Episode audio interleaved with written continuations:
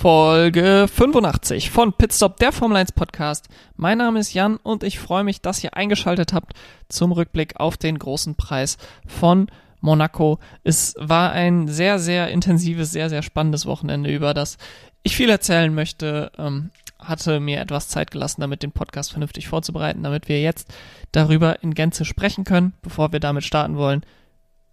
Der kurze Hinweis, folgt mir gerne auf Social Media, Twitter und Instagram pitstop f1 Jan oder schreibt mir eine Mail pitstopf1jan at gmail.com, um mit mir in Kontakt zu kommen. Und abonniert gerne den Podcast, wo immer ihr ihn abonniert, ähm, auf Apple Podcast, Spotify und was es nicht noch für alles für Anbieter gibt, ähm, gebt mir bei Apple Podcast und Spotify gerne auch 5 Sterne, wenn euch der Podcast gefällt.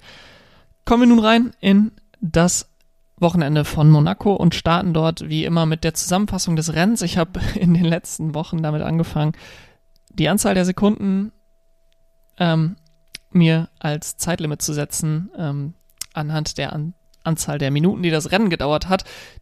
Das ist diesmal sehr komfortabel, denn das Rennen hat in seiner Gänze die Komplettzeit von drei Stunden gebraucht. Ähm, und ich nehme jetzt drei Minuten Zeit, das Ganze zusammenzufassen. Das ist sicherlich auch äh, gar nicht so schlecht, denn es ist einiges passiert. Und los geht's. Charles Leclerc kam mit seinem ganz persönlichen Monaco-Fluch, mit seinem Fluch beim Heimrennen äh, zu dem großen Preis von Monaco 2017 in der GP2 äh, zweimal nicht ins Ziel gekommen, 2018, 19 und 21 ähm, in der Formel 1 nicht ins Ziel gekommen. Aber er schien eine Mission zu haben an diesem Wochenende. Er fuhr die schnellsten Zeiten im Freitagstraining und setzte sein Auto dann Samstag auch auf die Pole. Dahinter Carlos Sainz auf Platz 2 vor Sergio Perez und Max Verstappen, der wiederum sehr haderte mit seinem Red Bull das ganze Wochenende.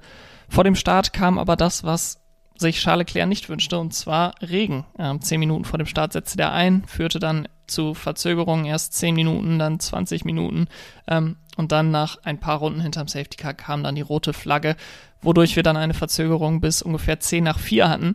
Es gab ein bisschen Verwirrung um die Rennzeit, ähm, allerdings ging erst dann offiziell die zwei Stunden Rennzeit los. Latifi und Stroll crashten dann schon auf dem Weg raus aus der Box nach dieser Verzögerung. Ähm, und dann sah Charles Leclerc nach dem schnellsten Fahrer auf den Regenreifen aus, konnte drei bis vier Sekunden auf seinen Teamkollegen rausfahren.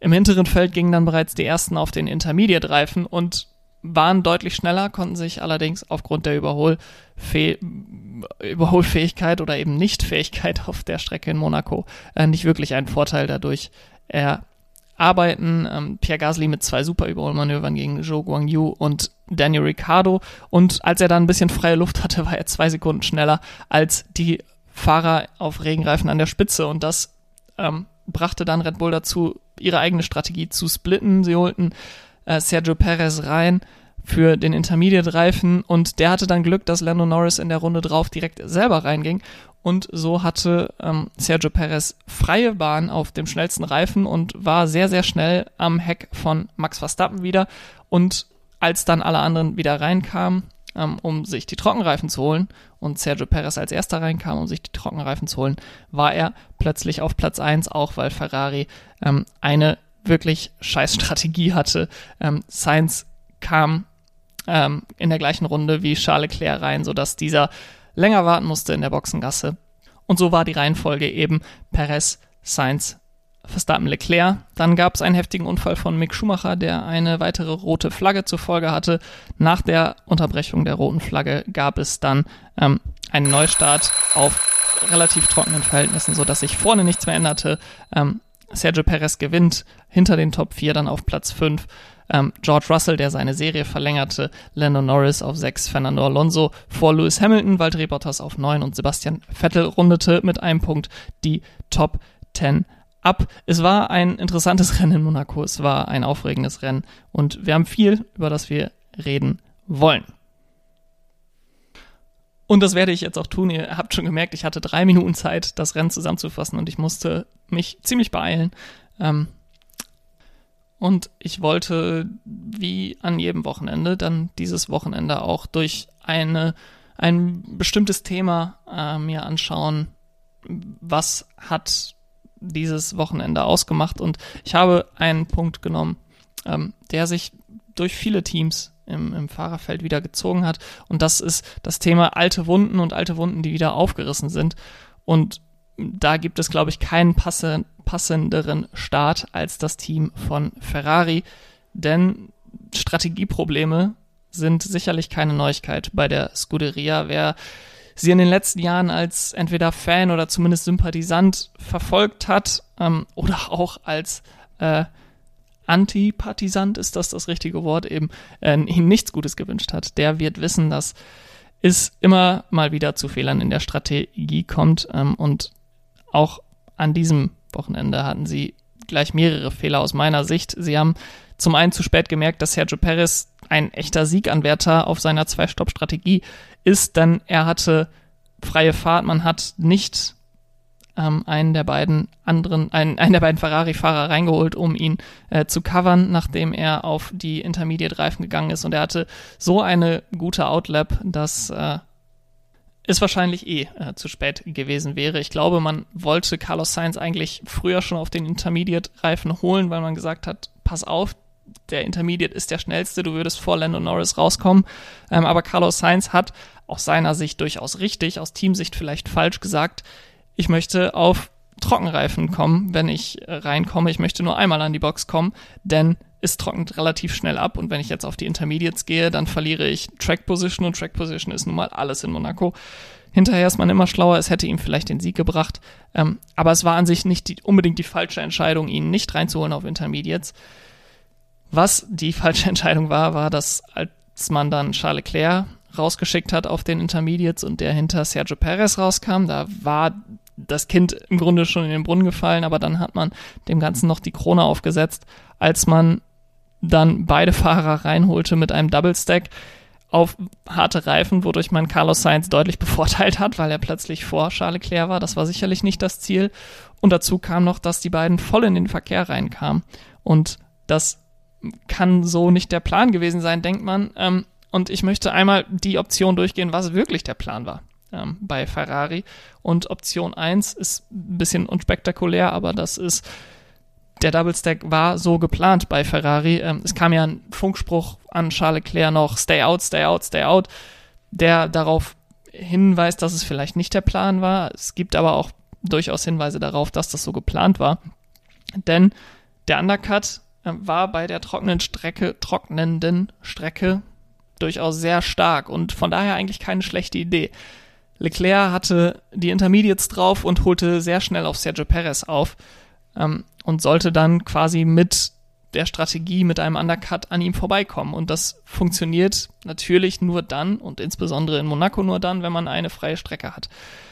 Sainz hatte noch die Regenreifen auf, war daher sehr viel langsamer als Charles Leclerc und wurde dann reingeholt und kam hinter Nicolas Latifi zurück auf die Strecke ähm, der zwar eine Runde hinter ihm war, aber dadurch, dass Monaco einfach so eng ist, ihn auch nicht überall vorbeilassen kann und dadurch sehr viel Zeit verloren hat. Ähm, und Charles Leclerc stand nicht nur eine halbe Sekunde länger als Carlos Sainz in der Box mit drei Sekunden, sondern war auch in seiner Einfahrt langsamer, weil er Carlos Sainz in der Box stehen gesehen hat und deswegen auf die Bremse gegangen ist, gesagt hat, oh, ich muss ähm, eh warten und ich möchte jetzt nicht hier komplett stehen bleiben in der Boxengasse, sondern fahr langsamer rein. Dadurch hat er sicherlich eins, eineinhalb Sekunden verloren insgesamt und dadurch kam er dann eben hinter Lando Norris raus. Ähm, er hatte in seiner Inlap ähm, Charles Leclerc drei Sekunden auf Carlos Sainz aufgeholt und damit wurde natürlich der Double Stack sehr viel schwieriger, weil wie gesagt, ähm, Charles Leclerc war fast direkt hinter Carlos Sainz und musste dann sogar abbremsen in der Box, wodurch er dann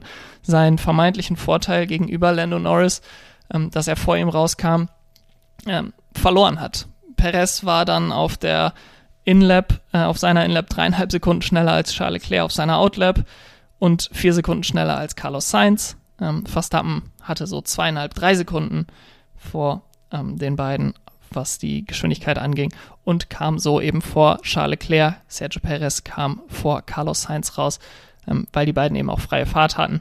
Und so war das Ende vom Lied eben, dass Red Bull auf Platz 1 und Platz 3 lag, äh, mit jeweils einem Ferrari hinter sich. Das wäre Option 1, dass das alles so geplant war, aber der Plan einfach nicht bzw. schlecht aufgegangen ist.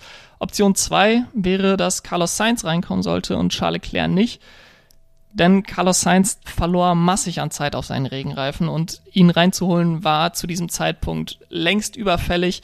Nur ein Einstopper konnte sein Rennen noch retten und er sollte dann zuerst von den Regenreifen runter, weil man gesagt hat, okay, Charles Leclerc, der kann auf den Intermediates jetzt noch richtig pushen. Ähm, und man hätte natürlich dadurch den Vorteil gehabt, dass Carlos Sainz vor den Red Bull mit zwei Stops bleibt und Charles Leclerc eventuell dann auch vor Max Verstappen bleibt. Ähm, allerdings würde Charles Leclerc hinter dem langsamen Sergio Perez weiter hinterherfahren. Am Ende des Tages wäre Carlos Sainz natürlich genauso hinter Nicolas Latifi äh, rausgekommen und wäre genauso langsamer gewesen in seiner Outlap als Sergio Perez in seiner Inlap, wodurch es dann am Ende des Tages egal gewesen wäre und man sagen kann, ähm, Sergio Perez hätte es so oder so gewonnen. Es wäre dann wahrscheinlich eher so ausgegangen, dass Sergio Perez gewinnt, ähm, Charles Leclerc dann vor Carlos Sainz rauskommt, weil Charles Leclerc eben auf seiner Inlap mehr pushen könnte und Max Verstappen dann nur auf Platz 4 landet, weil er nicht an Carlos Sainz vorbeikommt, wie er es ja auch in der Realität nicht getan hat. Das Ergebnis am Ende des Tages sicherlich auch nicht zufriedenstellend, aber definitiv besser als das, was sie tatsächlich gemacht haben mit ihrem zweiten und vierten Platz für Sainz und Leclerc. Und die dritte Alternative wäre gewesen, Charles Leclerc soll reinkommen, Carlos Sainz nicht. Ähm, die Idee dahinter wäre aus meiner Sicht definitiv die schlauste gewesen, denn Carlos Sainz wurde sehr schnell von, von Sergio Perez aufgeholt und hätte wahrscheinlich in der nächsten Runde diesen schon wieder eingebremst.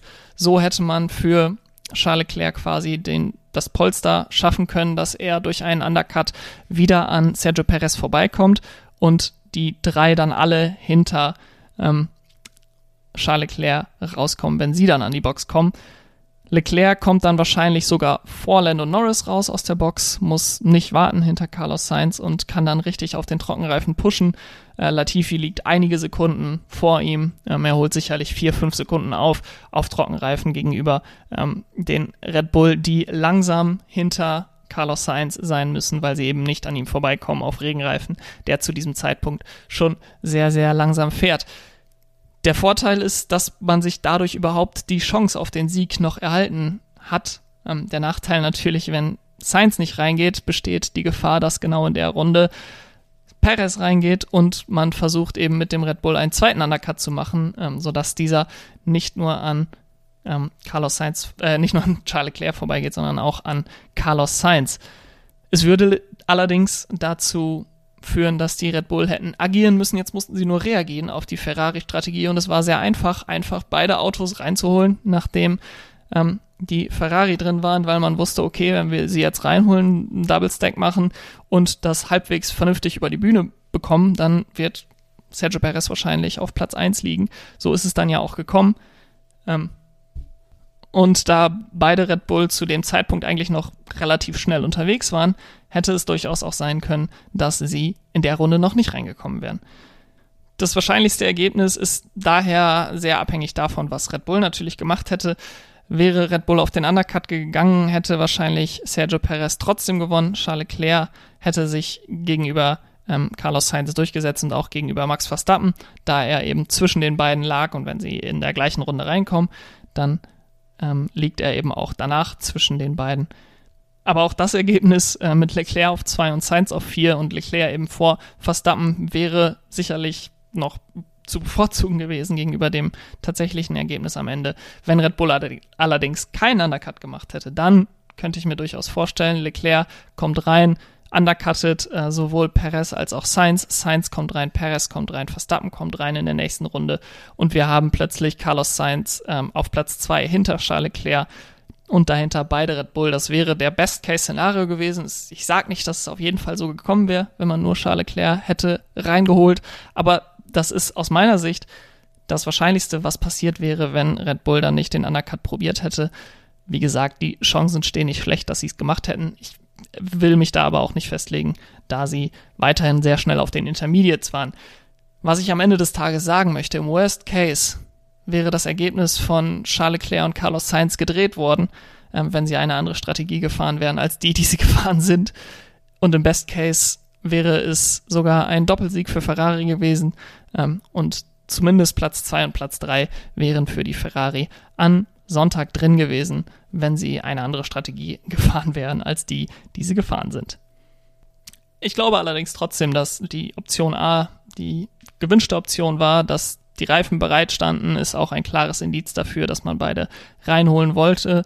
Und ich glaube, das Problem war einfach, dass sie nicht erwartet hatten, dass Leclerc so schnell aufholt auf Carlos Sainz und dann auf der Outlap von Lando Norris beeinflusst wird. Ich, sie hätten vielleicht sogar erwartet, dass er weit hinter Lando Norris rauskommt und dann ähm, pushen kann, aber Lando Norris war zu dem Zeitpunkt eben auch auf ähm, den langsameren Reifen und dann hat man es gemerkt, kurz bevor er reinkam und dann gab es noch den schnellen, überhasteten Stay-out, Stay-out-Funkspruch. Ähm, dann war allerdings alles schon zu spät, da er schon in die Boxengasse eingebogen war. Somit reißen bei Charles Leclerc alte Wunden auch wieder auf. Ähm, er ist nicht das erste Mal Opfer einer schlechteren Ferrari-Strategie gewesen. Wir erinnern uns an Singapur 2019, als Sebastian Vettel den Sieg geholt hat. Ähm, und es ist natürlich auch eine Fortsetzung seines Monaco-Fluchs, auch wenn er diesmal das Rennen beenden konnte. Ähm, ist es weiterhin irgendwie unzufrieden gewesen, immer wenn er bei seinem Heim Grand Prix gefahren ist. Diesmal hat das Material gehalten, diesmal hat er keinen Fehler gemacht, aber am Ende war die Shitshow der Ferrari-Strategie einfach zu mächtig, als dass er in Monaco hätte siegen können. Am Ende ist das Wichtigste für Ferrari derzeit die Fahrerweltmeisterschaft und Charles Leclerc ist nicht rausgefallen jetzt aus dem Weltmeisterschaftskampf, aber es tut natürlich schon sehr weh, dass man hier in Monaco ähm, wahrscheinlich 13 Punkte abgegeben hat von dem Sieg. Ähm, 25 auf 12 Punkte runter und am letzten Wochenende in Spanien einen Sieg komplett verloren hat durch Unzuverlässigkeit des Materials. Er liegt jetzt neun Punkte hinter Max Verstappen. Ähm, das ist noch keine Welt, das ist auf jeden Fall wieder einzuholen, aber sie hatten sowohl in Barcelona als auch Monaco das, das beste Auto und sie haben in Spanien 32 Punkte effektiv verloren durch eben 25 weniger ähm, durch den verpassten Sieg und sieben Punkte mehr für Verstappen durch den Sprung von 2 auf 1 und in Monaco durch seinen Fall von 1 auf 4 und Verstappens Sprung von 4 auf 3 eben 16 Punkte zusätzlich nochmal verloren. Und statt 9 Punkte Vorsprung könnte ähm, Verstappen jetzt einen Rückstand von 38 Punkte auf Charles Leclerc haben, äh, beziehungsweise 39 Punkte. Äh, Max Verstappen hätte 10 weniger, Charles Leclerc 38 mehr. Und jetzt blickt man auf die nächsten Strecken, Baku, Le Castellet, Kanada, das sind alles Strecken, wo die hohe Geschwindigkeit, die der Red Bull auf den Geraden hat, ähm, das Auto sicherlich zum Favoriten im Gegensatz zu dem Ferrari macht. Ich bin da sehr enttäuscht für Charles Leclerc. Ich hätte ihm einen Sieg in Monaco gegönnt. Ich hätte ihm auch schon einen Sieg in Barcelona gegönnt. Ich habe das Gefühl, er macht dieses Jahr eigentlich alles richtig. Auch neben der Strecke habe ich das Gefühl, dass er ähm, sehr, sehr gut ist, sehr, sehr ähm, klar ist weiterhin, trotz des Kampfs um die Weltmeisterschaft.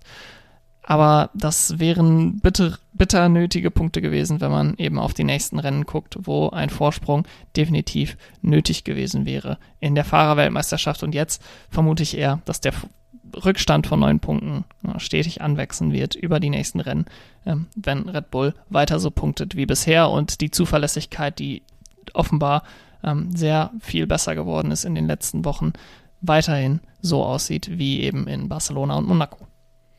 Und so kommen wir zu dem Team der Stunde, das derzeit alles abräumt. Ähm, der nächste Sieg für das Team von Red Bull.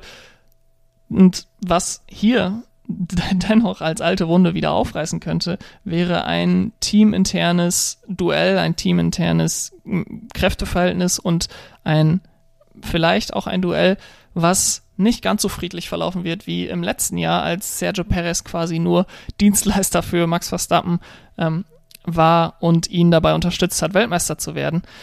Denn Sergio Perez hatte die unglaubliche Enttäuschung von der Teamorder in Spanien, wo eigentlich es so aussah, als würde ihm der Sieg weggenommen werden. Ich glaube nicht, dass er gewonnen hätte am Ende des Tages, da Max Verstappen deutlich schneller unterwegs war. Ähm, nichtsdestotrotz wurde er zur Seite beordert. Ähm, aber er kommt dann nach Monaco und setzt einen richtigen Statement-Sieg, ähm, gewinnt das prestigeträchtigste Rennen des Formel 1-Kalenders und ist jetzt plötzlich wieder mitten im Weltmeisterschaftskampf. Hätte er in Barcelona gewonnen, wäre er nur ein Punkt hinter Max Verstappen. Äh, jetzt sind es ein paar mehr Punkte. Dennoch erinnert es nicht wenig an Mark Webber, der 2010 als Red Bull erstmalig um die Weltmeisterschaft mitfahren konnte, ähm, mal die Worte Not Bad for Number Two Driver geäußert hat und das hätte ich, äh, den Funkspruch hätte ich auch so eins zu eins von Sergio Perez erwartet am letzten Wochenende. Ähm, er hat den nicht gebracht, aber er war sehr, sehr emotional, ähm, hat auf dem Podest geweint, als sein als die mexikanische Nationalhymne gespielt wurde, sein Lied gespielt wurde, die mexikanische Nationalhymne. Ähm, und ich, ich gönne es ihm einfach sehr und ich frage mich, ob jetzt wirklich er auch die Chance wittert, dass er um die Weltmeisterschaft mitfahren kann. Es gibt auch Parallelen zu 2010, was das Auto angeht. Es ist definitiv das dominante Auto, was allerdings äh, immer wieder Unzuverlässigkeit hat. Und der zweite Fahrer kann dann in diesen ähm, Jahren immer wieder davon profitieren, auch wenn er schlechtere Leistung bringt, dass er Ergebnisse holt, wenn der erste Fahrer ausfällt. Ich denke da natürlich an Australien, wo Sergio Perez 18 Punkte für seinen zweiten Platz holte, während Max Verstappen das Auto am Straßenrand abstellen musste. Dieses Jahr gibt es, glaube ich, im Teamstanding einfach noch eine deutlich größere Diskrepanz als damals mit Vettel und Webber. Denn Sebastian Vettel war der neue Fahrer im Team, Mark Webber war der alte Fahrer im Team. Das ist diesmal andersrum. Die Nummer eins, Max Verstappen, ist auch schon länger im Team als Sergio Perez. Aber dennoch haben wir hier einen alten und erfahrenen Fahrer, der jetzt vielleicht die Chance sieht, um die WM mitzufahren. Und er wird da nur begrenzt Rücksicht auf Max Verstappen oder das Team äh, nehmen. Er will natürlich nicht die Stellung in seinem Team gefährden. Allerdings glaube ich auch, dass er am Ende des Tages, wenn wir nach Abu Dhabi kommen und er immer noch die Chance auf die Weltmeisterschaft hat, ähm, er nicht zur Seite fahren wird, um Max Verstappen das Ganze zu ermöglichen. Und es ist natürlich ein riesiger Selbstvertrauensboost, in Monaco gewonnen zu haben. Und dazu kam am Dienstag dann noch die Meldung rein, dass Sergio Perez bis 2024 verlängert hat. Es ist der erste wirkliche Domino, der gefallen ist jetzt im Fahrermarkt für den kommenden Winter. Das Red Bull Cockpit schien relativ sicher bei Sergio Perez. Dennoch gab es immer wieder Gerüchte um Pierre Gasly und äh, Fernando Alonso wurde auch mal in den Raum geworfen, gefühlt auch von ihm selbst, als er gesagt hat, er würde zu einem Top-Team gehen und dann auch die Nummer zwei spielen. Ähm, aber insbesondere Pierre Gasly wird jetzt dazu gezwungen, sich nach Alternativen umzusehen. McLaren steht so ein bisschen im Raum. Und wenn man sich mal umguckt, dann gibt es auch nicht allzu viele Optionen für Pierre Gasly. Wir können mal drauf schauen auf die zehn Teams. Es gibt drei, bei denen schon beide Cockpits belegt sind fürs nächste Jahr mit Ferrari, Mercedes und Red Bull. Und dann gibt's freie Cockpits bei Alpine, wo Fernando Alonsos Vertrag ausläuft. Wenn er nicht zurücktritt, dann ähm, wird er sicherlich auch weiterhin da die Nummer eins sein für diesen Spot. Und wenn er zurücktritt, dann glaube ich eher, dass Oscar Piastri diesen Platz bekommen wird. Ähm, bei Alpha Tauri werden beide Plätze frei, natürlich Pierre Gasly selber ähm, und Yuki Tsunoda. Tsunoda glaube ich, dass dieser auf jeden Fall bleiben wird bei Alpha Tauri und dann wird der zweite Platz wenn Pierre Gasly geht, von einem Red Bull Junior belegt, vielleicht Juri Wips, vielleicht Liam Lawson. Das werden wir sehen. Bei Aston Martin ist Sebastian Vettel, dessen Vertrag ausläuft, wenn der einen weiteren haben möchte bei Aston Martin, dann wird er dort, glaube ich, auch bleiben. Das hat Mike Krack auch so deutlich gesagt. Ähm, bei Alfa Romeo wird Guang Yuzhus Vertrag auslaufen. Da steht im Raum, dass dieser durch Theo Pocher ersetzt wird nach der Saison. Äh, Zhou Guangyu sehe ich dann bei Williams im nächsten Jahr, wo der Vertrag von Nicolas Latifi ausläuft und Alex Albans Vertrag auch ausläuft, wobei ich glaube, mit den Leistungen, die er bisher geliefert hat, der seinen Platz relativ sicher hat fürs nächste Jahr. Und bei Haas läuft der Vertrag von Mick Schumacher aus. Vor ein paar Wochen hätte ich noch gesagt, klar, Mick Schumacher behält seinen Vertrag, ähm, behält sein Cockpit bei Haas. Ich bin mir da im Moment nicht ganz so sicher. Und dann kommen wir eben zu McLaren, dem letzten Team, wo Danny Ricciardo eigentlich ähm, einen Vertrag bis 2023 hat, aber wir durchaus Indizien dafür haben, dass dieser Vertrag vorzeitig nach dieser Saison beendet werden konnte. Kommen wir auch direkt zu McLaren, bei denen in Monaco ein durchaus posi überraschend positives Wochenende ähm, geworden ist, das Rennen in Monaco. Und Lando Norris hatte das ganze Jahr eigentlich befürchtet, dass Monaco ihr schwächstes Rennen wird, weil sie gerade zu Saisonbeginn ähm, mit langsamen Kurven große Probleme hatten. Das hat sich jetzt deutlich verbessert und ähm, Lando Norris setzte dann im Qualifying das Ganze auf Platz 5, sein Auto, ähm, noch vor den beiden Mercedes. Daniel Ricciardo auf der anderen Seite mit aus in Q2 und das reißte bei ihm sicherlich auch alte Wunden auf. Erinnerungen an letztes Jahr Monaco, wo er von Lando Norris sogar überrundet wurde. Und seitdem ist ein Jahr vergangen und es gibt irgendwie keinen bleibenden, erkennbaren Fortschritt und das ist sehr, sehr bitter für Daniel Ricciardo es reißt auch alte Wunden bei ihm sicherlich auf mit Erinnerungen an das letzte Jahr bei Red Bull, wo er einfach nicht mehr das abrufen konnte, was er abrufen wollte, auch weil das Auto nicht zuverlässig genug war, aber auch weil Max Verstappen ähm, in der Gänze besser war als er über die Saison gesehen und den Australier so ein bisschen in den Schatten stellte und seine Zeit mit McLaren und vielleicht auch seine Zeit in der Formel 1 scheint langsam zu Ende zu gehen. Er hat noch einen Vertrag bis 2023, wie gesagt. Allerdings sprach Zach Brown auch davon, dass die Entwicklung, seitdem er bei McLaren war, durchaus enttäuschend ist. Und das hat er offen gesagt. Und dass es auch für die nächste Saison Optionen gäbe. Ricardo muss das jetzt in diesem Jahr noch auf die Strecke bringen, um das Ganze noch irgendwie retten zu können. Ähm, am besten noch vor der Sommerpause, denn ich glaube, dann werden die nächsten Dominos fallen. Und mit dem vergebenen Red Bull Cockpit hat McLaren jetzt quasi freie Auswahl zwischen allen Fahrern, die auf dem Markt sind, um äh, sich einen Fahrer da ins Cockpit reinzusetzen. Es ist sicherlich das gefragteste Cockpit, es sei denn jetzt Lewis Hamilton tritt zurück, ähm, wobei ich das nicht sehe. Er hat ja noch einen Vertrag bis Ende nächsten Jahres.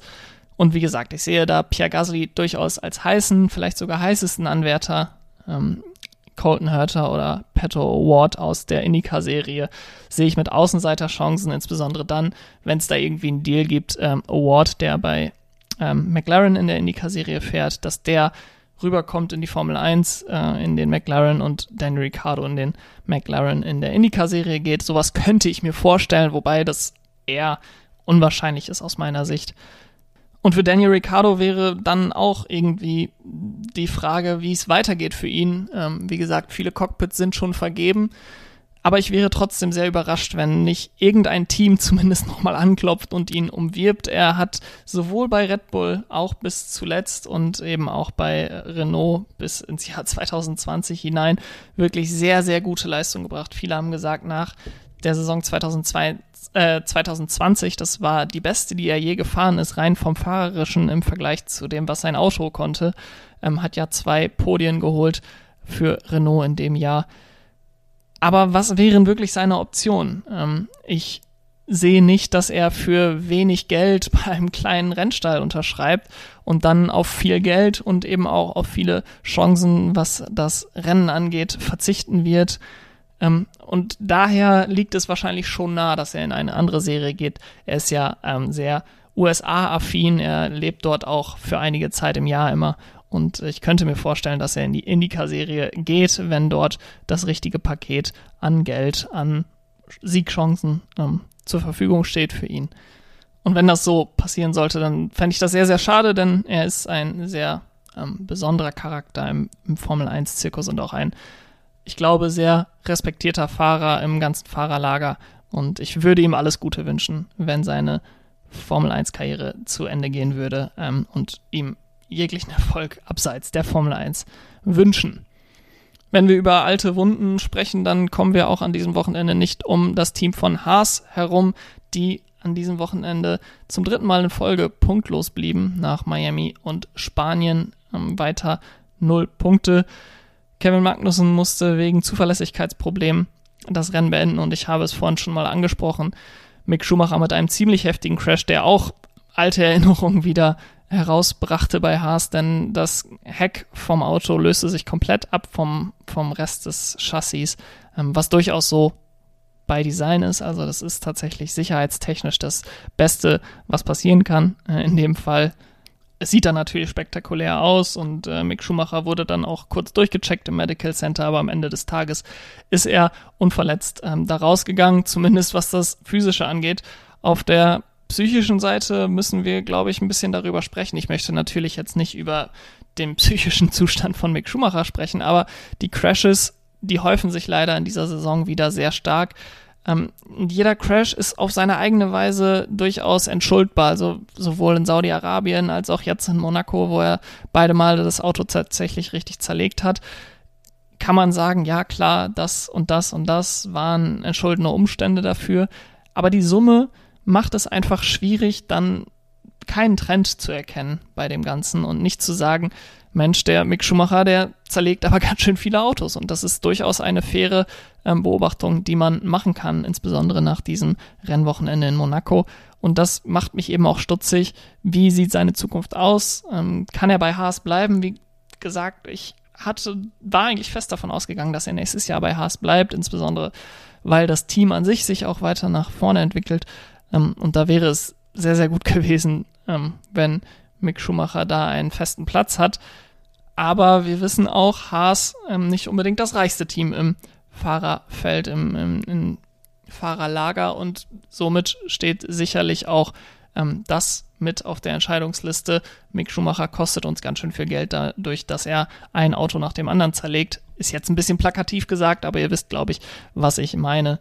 Ähm, es wäre wirklich wichtig für ihn jetzt mal solide Leistungen abzu liefern, am besten mit Punkten. In Baku hatte er letztes Jahr sein zweitbestes Ergebnis mit Platz 13.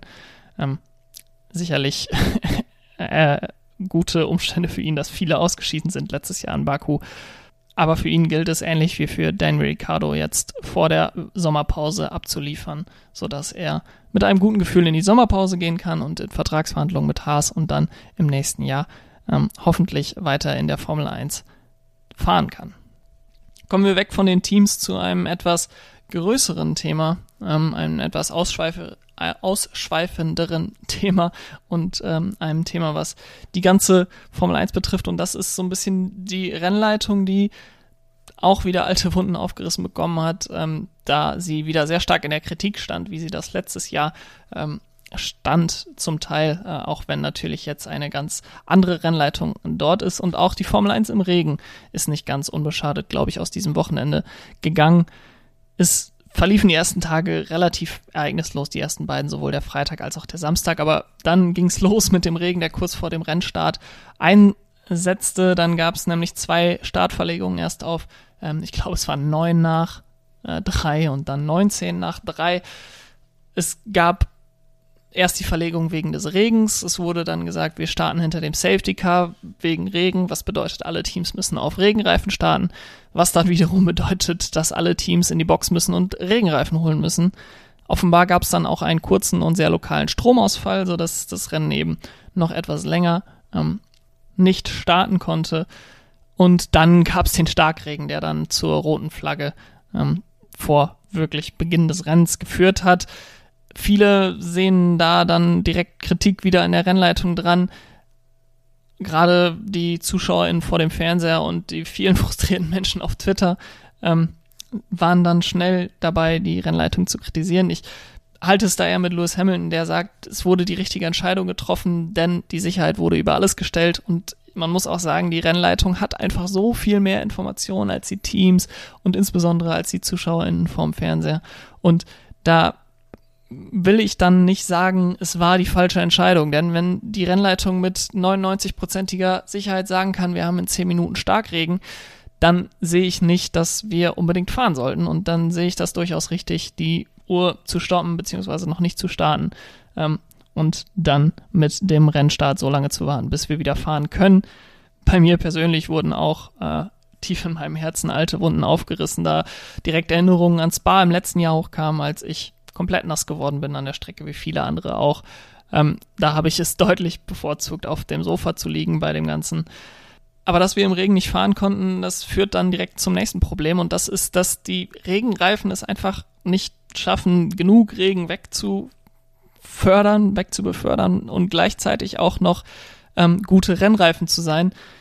Die Intermediates im Gegensatz dazu schaffen sehr, sehr viel Regen weg, trotz ihrer, ihres ähm, wenigen Profils. Und die waren dann nach dem Neustart auch sofort schneller als die Regenreifen. Also es gab eigentlich keinen Zeitpunkt, wo man hätte sagen können, ja, jetzt ist der Zeitpunkt für Full Wet Regenreifen, ähm, ein Zeitpunkt, zu dem wir auf keinem anderen Reifen fahren können. Und das war bereits auch letztes Jahr in Spa so, dass beim Qualifying sofort die ähm, belohnt wurden, die auf den Intermediates unterwegs waren. Ähm, man denkt da natürlich sofort an George Russell mit seinem super, super Qualifying in Spa. Ähm, nicht zuletzt auch, weil er bereits früher als alle anderen auf die Intermediates gegangen ist. Und die Regenreifen bieten einfach zu wenig Grip, schaffen nicht genug Regen weg und überhitzen dann sehr schnell. Und aus meiner Sicht sollten die Regenreifen nicht so konzipiert sein wie die Trockenreifen, dass sie sich relativ schnell auflösen und man dann neue Regenreifen holen muss, sondern die Regenreifen sollten einfach so gut sein, wie es nur geht, bestmöglichen Grip bei sehr schlechten ähm, Bedingungen liefern, so dass wir auch bei sehr starkem Regen trotzdem fahren können.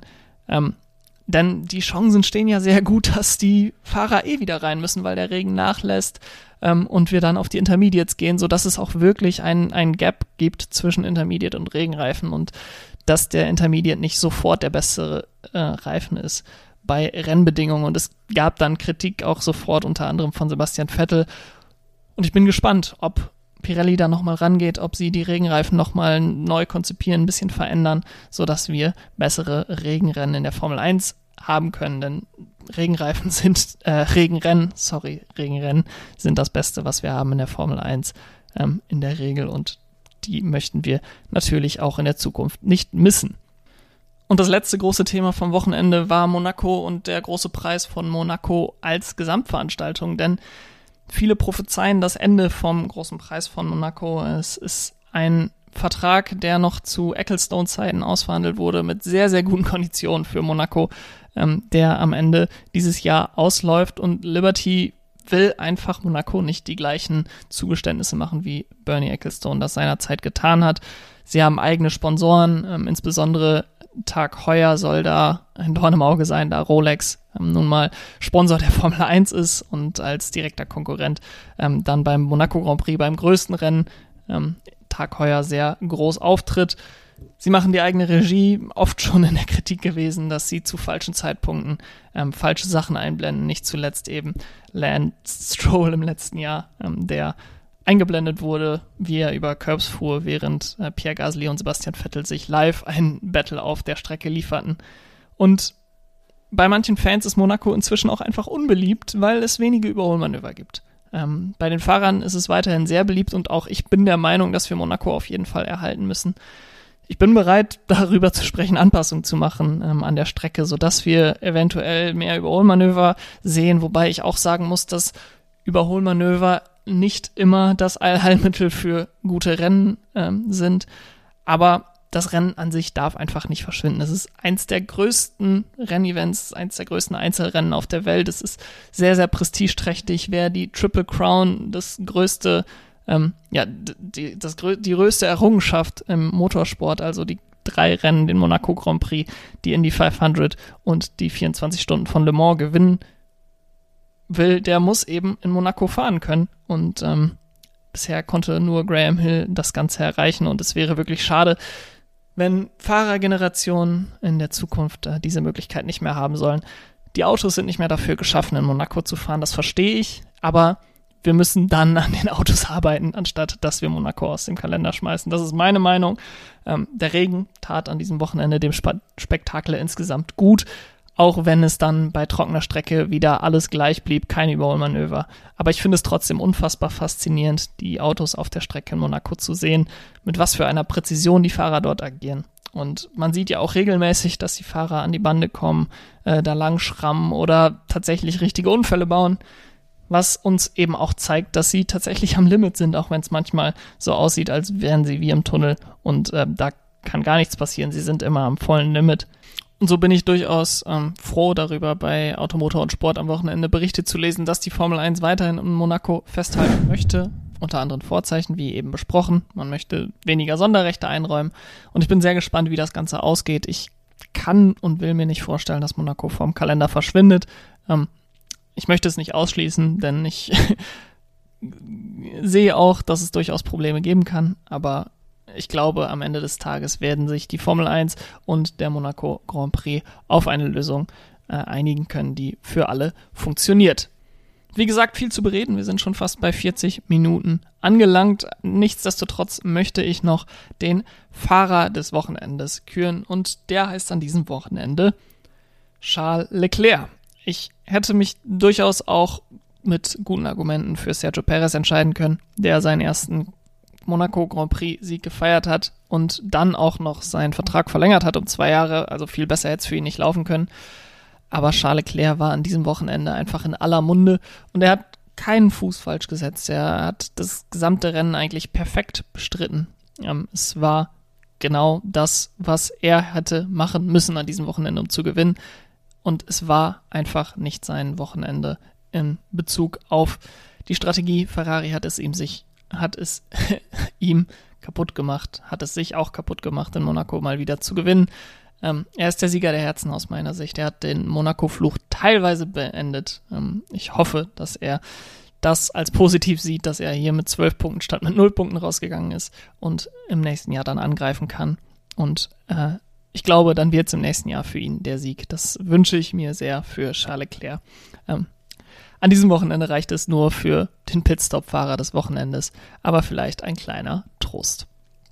Und das war's dann mit der Folge zum großen Preis von Monaco. Ich habe mich sehr gefreut, dass ihr alle eingeschaltet habt und freue mich auch darauf, nächste Woche dann vorauszuschauen auf den großen Preis von Aserbaidschan, das Rennen in Baku. Sicherlich äh, immer ein spannendes Rennen im, im Kalender, wenn auch nicht unbedingt eine klassische Strecke, wo wir klassisches Racing äh, erwarten können, sondern irgendwie auch ganz ähnlich wie Monaco ein besonderes Rennen, ähm, wenn auch auf andere Art und Weise. Ich habe keine Ahnung, ob jetzt irgendjemand verstanden hat, was ich meine, aber ähm, wir werden vorausschauen in der nächsten Woche dann. Und ich hoffe, dass ihr auch dann wieder einschaltet. Macht's gut. Bis dahin. Ciao.